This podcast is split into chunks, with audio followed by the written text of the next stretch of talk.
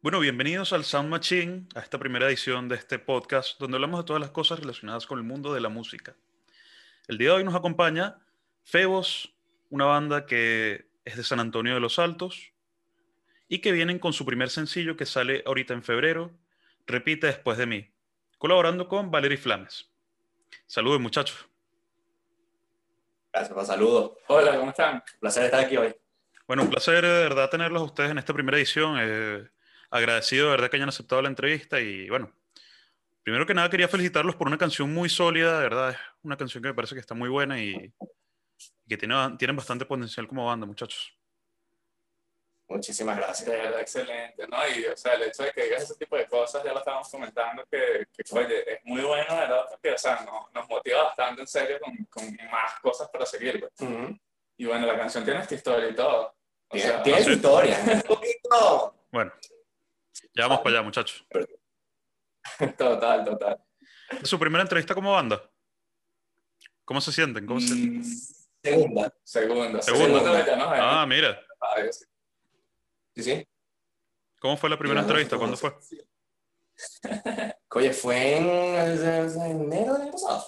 No, enero. No me acuerdo la fecha. Yo sé que también, o sea, el pan aquí súper nervioso también. Yo caminaba a un lado, hiperventilando. Está nervioso ahorita. Sudando. Ah, yo creo que sí. No, ya ahorita te cuando, cuando uno entra en la zona, se queda en la zona. Sí, sí, bueno, sí. sí. Si me desmayo y empiezo a sudar frío, ya sabes. No, pero bueno, de resto, o sea, después de que entramos, que siempre es así como que uno está nervioso al principio y ya después que entras a la cuestión, Ujú. empiezas Claro, a claro. y, todo. Bueno, Pero justamente no para, para ir entrando en calor, muchachos, ¿qué les parece contestar una pregunta así bastante sencilla? ¿Qué están escuchando ahorita? ¿Qué, qué música, qué artista, qué álbum tienen así que les recomendarían a la gente? Oye, y creo que te digo que es una de las cuestiones que más ha influenciado al grupo, por mi parte, que son los Arctic Monkeys. Principalmente Arctic Monkeys y Mayer. Muchísimo, muchísimo Mayer. Por mi parte. Totalmente. Ok. O sea, que el pana dijo que están escuchando ahorita. Yo que bueno, estamos escuchando un carajo allá afuera echando machete. Echando machete. Y una señora pasando, no sé qué está trayendo. No, está bien. Sí. Sí. De repente pasa No, pero bueno, por una moladora así con la... Dale, perdón por interrumpirte. ¿Qué estaba diciendo? Ah, ok. Eh, no, que por mi parte yo, porque escucho más que todo ese tipo de mesonero. Bueno, me gustan bandas así, también alternativas, Fino, fino. más que en español, bueno, en inglés y en español, es muy variado. Sobre todo Strokes, que es como la, mi referencia más, más grande de todo. Ah, ya veo. Entonces Strokes es una gra- gran referencia para la banda en este momento.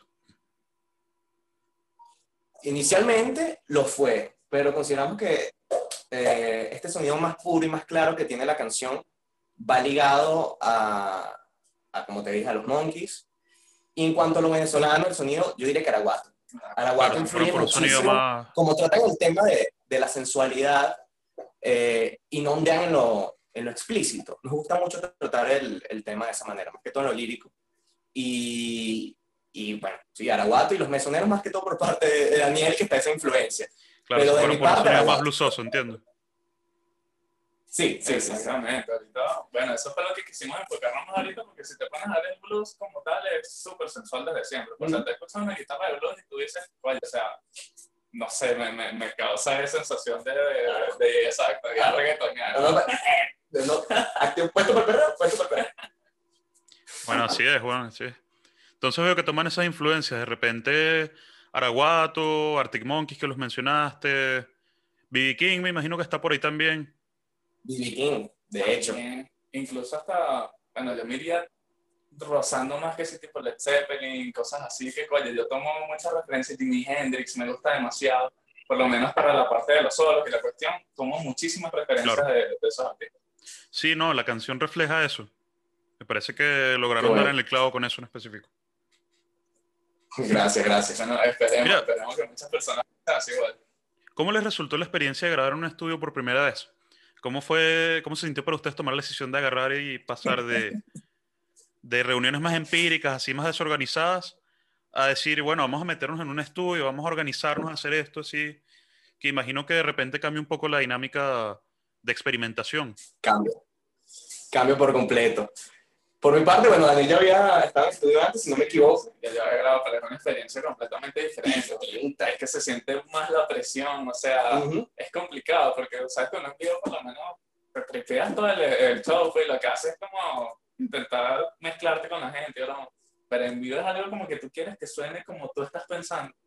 Y, o sea, lo único que quieres es como reflejar eso lo más perfecto posible. Entonces te pega como una presión así más fuerte. Ujú. Claro, hay tiempo entiendo. para improvisación. Improvisación que salga y te guste, adelante. Pero por mi parte fue, fue la primera vez que, que grabé en estudio. Y estábamos grabando el primer día eh, bajo, batería y guitarra rítmica. Y yo iba, ¿sabes? Para, estar pendiente. coño, ¿Cómo se sintieron? Ah, ¿Cómo se sintieron en la experiencia? ¿Fue, fue positivo para la banda? ¿Dirían que, fue muy positivo. que les otorgó algo, algo nuevo? Fue excelente, fue Sí, excelente. sí, Yo me acuerdo sí. que también, o sea, los muchachos de nosotros, o sea, el baterista estaba nervioso, guitarra cagado. nervioso, todo. Estaban cagados. Y nosotros así casi como, como los entrenadores de fútbol, ¿sabes? Vamos, después, vamos. Just do it. Estábamos así. Pero al final, o sea, es entendible porque colocarse en esa posición es un poco, un poco difícil. Lo digo por mi parte porque yo ese día me confiado de que yo te iba a grabar. ¿verdad? Y de repente, bueno, Ander, vamos a aprovechar el tiempo, graba tú las voces. Y yo, Claro, pero. La Hay primera que darle para adelante con todo. hay que dar, la primera toma un asco. Vamos a dar. Claro, pero eso siempre es así. y la voz quebrada de vaina. Y de repente, bueno, Daniel, coño, más seguridad, lo estás haciendo malísimo. Y yo, gracias. A la segunda toma, por suerte, salió la canción. ¿En dónde fue que A la segunda toma salió la canción. ¿Cómo? ¿En dónde grabaron? En Los Lizar Studios, que es un estudio de un amigo, bueno, amigo y ahora baterista de la agrupación, eh, Luis Lizardo, eh, agradecido con él, eh, con el estrés que le Sí, montamos sí. encima. Nos lo tenemos destinadísimo, montados arriba. Como que, oye, queremos que esto suene así, que esto suene asado. Y, o sea, siempre es complicado como transmitir eso. Mm. Entonces, obviamente, por ahí es donde uno entiende como el trabajo realmente de los productores musicales que tienen como también esa cuestión de que ver, lo tienen que hacer bien y es como que toda la gente encima de él y bueno, pero al final realmente súper contentos con el resultado, De felices y sí. dijimos, oye, era justo lo que queríamos. de verdad que sí, gracias. Era justo lo que que queríamos. analizar. Si me estás escuchando, Luis, te mando Muchachos, muchachos, eh, tengo entendido que ustedes colaboraron con Valerie Flames para este primer tema. ¿Cómo fue la experiencia? ¿Cómo aportó ella al- a la canción? Y, y en sí, ¿cómo, ¿cómo aporta Valerie a toda esta canción? Aporta, creo que la sensualidad en su mayor exponente, porque la historia es graciosa de cómo quisimos que la colaboración fuera con ella. Ella eh, realmente la conocimos en el Rock Sinfónico, en, aquí en San Antonio de los Altos. Eh, nosotros súper fascinados con su trabajo, oye, cantaba increíble. Y el día que estábamos él y yo componiendo la canción, yo le dije, mira, vente, ahorita tengo una canción muy sensual, muy vaina, lo que estábamos buscando. En eso de que estábamos, sacó la canción, y él se va al baño. Verídica esta historia. Yo me paro en la puerta del baño, él haciendo la maldad. Y yo, Daniel, ¿qué te parece tú una voz femenina en esta canción? Y él, Valeria. Sí, Valeria. Ah, bueno. Y al, al día siguiente, Al día siguiente. al día siguiente de, de tener por lo menos la base de la canción, la idea clara, la llamamos, hola Valeria, estamos haciendo un tipo de una canción, ¿vas pendiente? Sí, y bueno. Creo Y Valerie, me imagino que feliz de colaborar con ustedes. Sí. Total, total. No, y además, imagínate, o sea, el aporte es total. O sea, si tú escuchas el tema, realmente te pones a ver que lo que te transmite la voz femenina ahí es, es totalmente exacta, pues cumple su función. Porque, o sea, como estábamos diciendo, el tema es algo muy sensual. O sea, algo Claro, se genera como, como este juego así bastante eroticón entre las dos voces y muy Exactamente, positivo. Exacto. Entonces, ya ahí Gracias. realmente es donde Daniel clava la cuestión. O sea, ese Ujú. es el aporte perfecto para mí. O sea, para mí ella fue específicamente la Lo que- persona que, quería. Lo que buscamos, queríamos. lo que queríamos, porque realmente la idea parte de, como para hacer la canción, habla de un juego sexual. Bien, repite después de mí, eres mi dueño y soy toda para ti. Entonces, mientras eh, se iba ideando la, se iba gestando la, la canción, oye, se podría malinterpretar el mensaje. Se podría llegar a transversal, coño, mira, ¿cómo que ya va? ¿Cómo que soy tu dueño? No, eh, no. No. Entonces, eh, en, ese, en ese momento de que mientras la escribíamos, mientras trabajábamos, dijimos, tiene que ser esto, tiene que ser esto y tiene que transmitir esto. Entonces es como una clase de pregunta y respuesta típica en el blues. Eh, repite después de mí y Claro. donde unificamos las voces, eres mi dueño y soy toda para ti. No, bueno, pero está bien. Yo creo que siempre se presta como a. eh, no quiero decir eh, malinterpretación, pero. Yo creo que uno tiene que tener como una. Uno tiene que aproximarse diferente a, a los temas sexuales con una mente un poquito más abierta. Sí. Bueno, realmente. Pero, o sea, tampoco queríamos como irnos a lo típico, o sea, a lo que está escrito, A lo que- explícito y a lo lo... explícito. no sé, Bastante de porque 50 no, pero, o sea, sombras, así.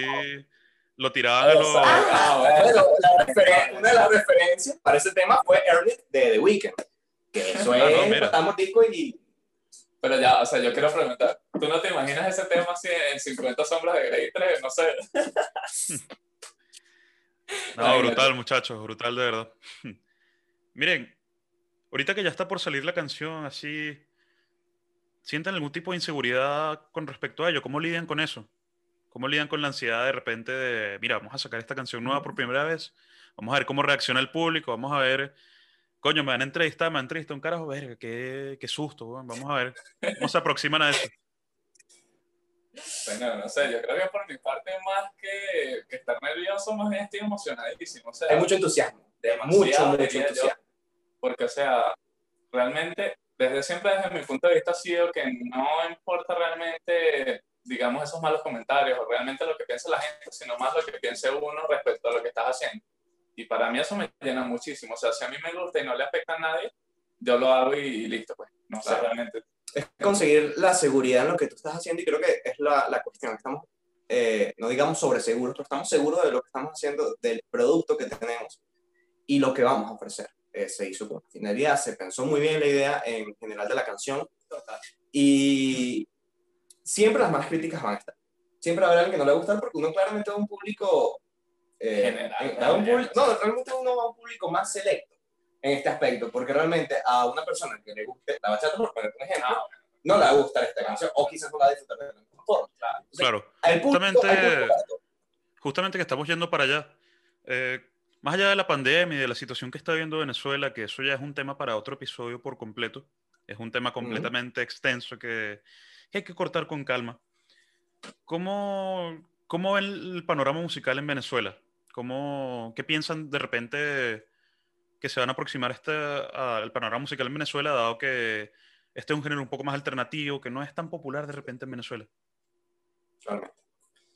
Berro, a mí me parece que, o sea, son cosas que tienen como muchas, o tienen sus dos contrapartes, pues, o es muy, muy, o se va más hacia, hacia lo malo, pues, o hacia lo bueno. O sea, en este caso yo creo que realmente este tipo de música quizás no sea algo muy escuchado, no sea algo muy movido, pero yo pienso que depende de la persona que lo está haciendo.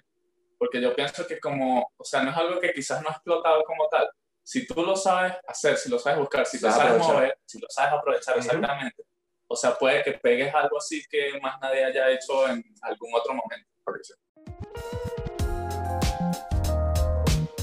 Listo. Con cara. Volvimos al aire. Y volvimos después de esta pequeña interrupción por un- unos problemas técnicos que tuvimos, pero nada. Estábamos conversando sobre el panorama musical en Venezuela. ¿Cómo lo veían ustedes? Bueno, aquí siguiendo la, la, La línea. la línea de lo que estaba conversando mi amigo Daniel presente. Pues como dice él, hay que saber aprovechar lo que, lo que tenemos y hay que saber estructurar bien un plan, porque no solo es el, el hacer música, es saber llevar tu música a la gente y saber que es un negocio, estar consciente de que es un negocio primordialmente, detrás de lo que nosotros estamos haciendo, que hay sangre, sudor, lágrimas y mucho semen, mucho. Bastante. Entonces, no solamente estamos nosotros, no solamente están los otros miembros de la banda. Eh, hay un grupo, ahí, eh, ahorita nos está apoyando eh, nuestra amiga Mariana Rojas, encargada de la sección de, de las redes sociales y publicidad. Está nuestra representante artística Miriam Gray. Hay un, hay un equipo detrás de esto, hay mucho apoyo de nuestra familia, de nuestros amigos, que realmente no nos podemos quejar en ese aspecto, decir, coño, nadie nos ayuda porque eso. No. Hay mucho apoyo, mucha, sí, hay mucha ayuda y que nos ha motivado y nos ha ayudado a mantenernos. así. Ah, ya, entonces y ustedes, bueno, lo del panorama. ustedes tienen de verdad todo un sistema aquí montado, todo un negocio montado, me parece muy bien.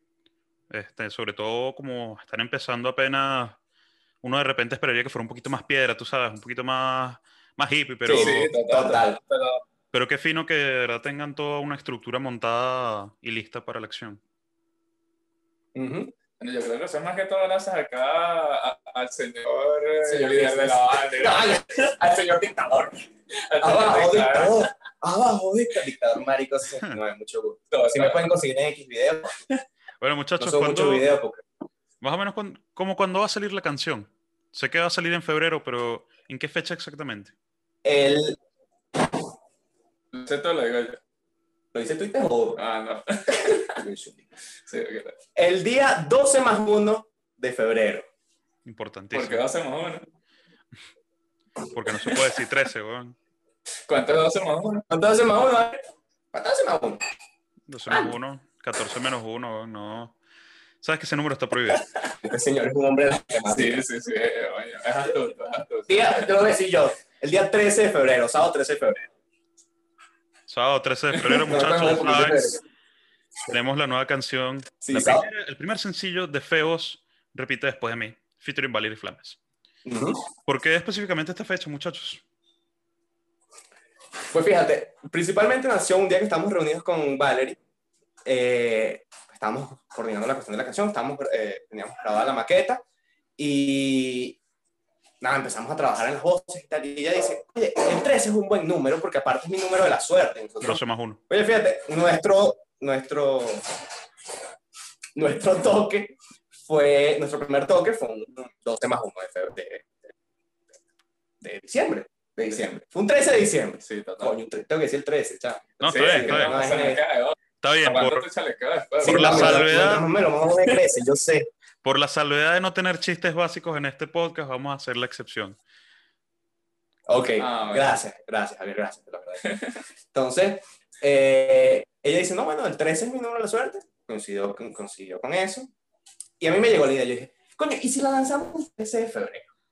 A ver, ¿qué fecha más sexual que un 13 y un día antes del 14 de febrero? Más que todo por eso. Es marketing, igual bien. pensando todo como, Marketing en dos. sí, sí, vamos a vendernos. Claro, Sí. ustedes me mencionaban que, Total, que tienen como toda esta estructura montada, como ya... Ustedes van con todo en esto y tienen todo estructurado como un negocio. Eh, yéndonos por esa misma línea, ¿ustedes tienen un plan a seguir, unas ideas prefabricadas de lo que quieren seguir adelante con la banda o, están dejando que evolucione libremente hasta ver a dónde llegan? Oye, es complicado pensarlo así porque, o sea, realmente como somos una banda, realmente cada quien tiene como un pensamiento distinto a lo que se hace en el proyecto como tal. Y realmente, o sea, no hay una base así que te diga, o sea, tenemos que seguir esta línea recta, por lo menos a mi parecer, sino que cada quien, o sea, tiene como esa idea de querer lograr una meta y simplemente ir avanzando hasta conseguirla. Entonces, Claro, me imagino que en primera instancia, por-. Me imagino que en primera instancia, porque después entra Abner y, y él filtra todo, es el dictador que menciona cómo se va a hacer todo, ¿verdad? Ah, Exactamente. Entonces, bueno, cállense la boca, ahora lo vamos a hacer así. Y que miren, salió toque en el poliedro, ustedes no van a decir que no. ¿Quién va a decir que no? Buenas noches, total, Poliedro de. Caracas. Rechísimo, ¿no? Buenas noches, poliedro. Nosotros somos caramelos cenoura. Nos gusta el rock y nos gusta muy duro. Gracias, gracias.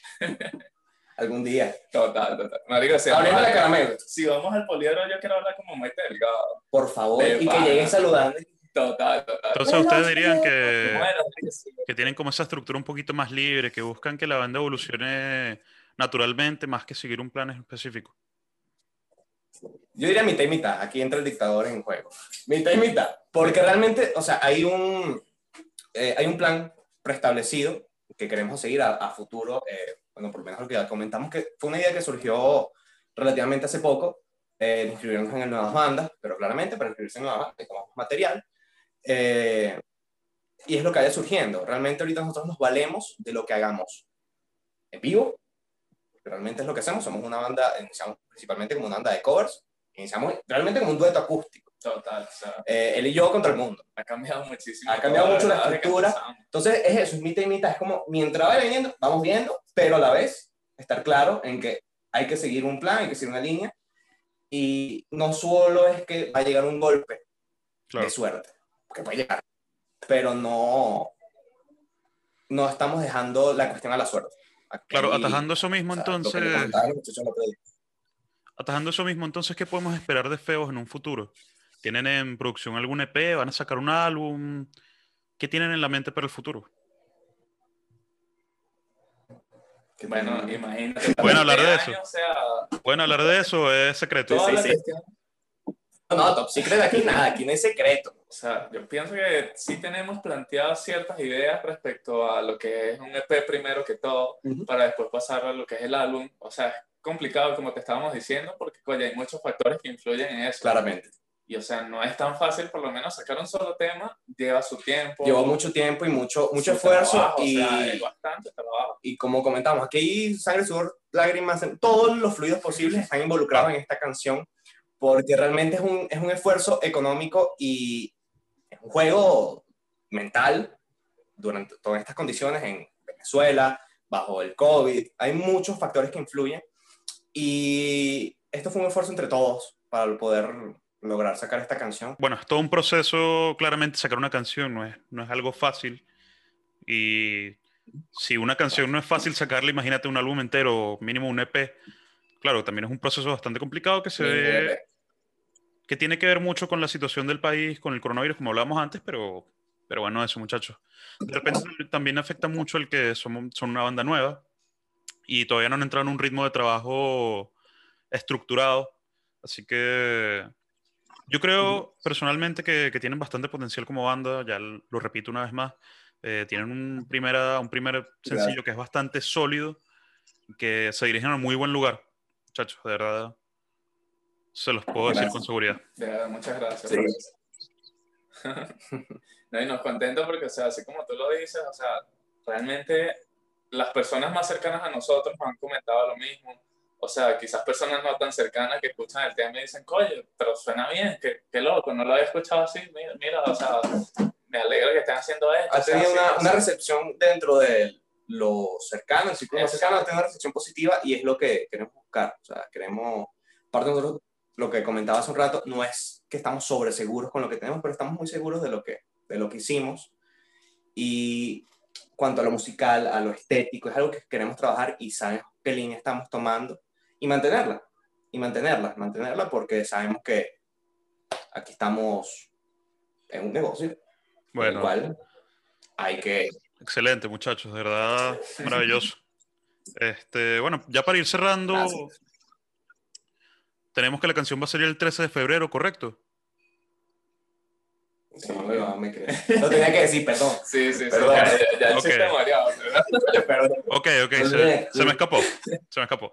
La canción sale el 13 de febrero. ¿Cómo los podemos encontrar en redes sociales, muchachos? Ok, como arroba Febosband, con P, H y B alta. Arroba Febosband. Bueno, igual todos los links los pueden encontrar aquí abajo en la descripción. Eh, nada. Muchas gracias por acompañarme el día de hoy, muchachos. Es un honor tenerlos a ustedes en esta ocasión y en este primer episodio de lo que es este podcast llamado Sound Machine el Sound Machine Podcast. Muchas gracias. Agradecido con ustedes por estar aquí y esperamos de verdad una recepción positiva y que les guste esto. Pueden dejarme sus comentarios aquí abajo. Eh, me despido. Yo, Javier Zácaro, con, con Feos Banda en esta ocasión. Nos vemos. Muchísimas gracias, Guapetón. Cuídate mucho. Eso ha sido todo por el día de hoy. Gracias por acompañarnos en esta primera edición del Sound Machine Podcast. Suscríbanse para más contenido de todas las cosas relacionadas al mundo de la música. Soy Javier Zácaro y me despido. Recuerden darle a like, dejar su comentario y compartírselo a todas las personas con las que quieran compartir este tipo de contenido. Nos vemos en la siguiente, amigos.